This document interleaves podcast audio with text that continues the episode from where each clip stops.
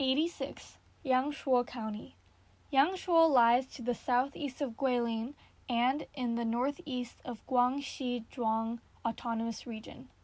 Since being introduced by Lonely Planet in 1980, it greets an increasing number of visitors from far and wide annually.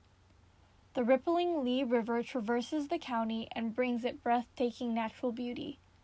The county is regarded as one of the most beautiful counties in China, and the local scenery is the essence of Guilin landscape.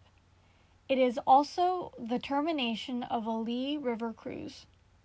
The special geography gives it amazing beauty, while over 1,400 years of history and diverse ethnic minority groups bless it with deep traditional and splendid cultures.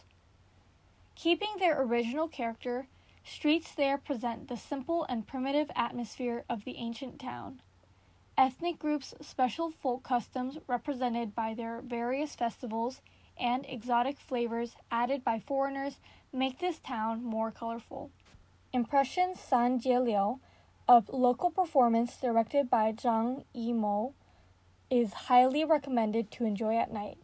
It is performed on the Li River as a natural stage, and many folk songs and dances are shown.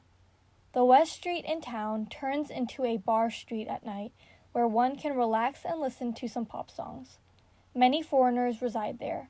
Different kinds of clubs and cafes, as well as plenty of snacks in the roadside eateries, will leave you with an unforgettable experience.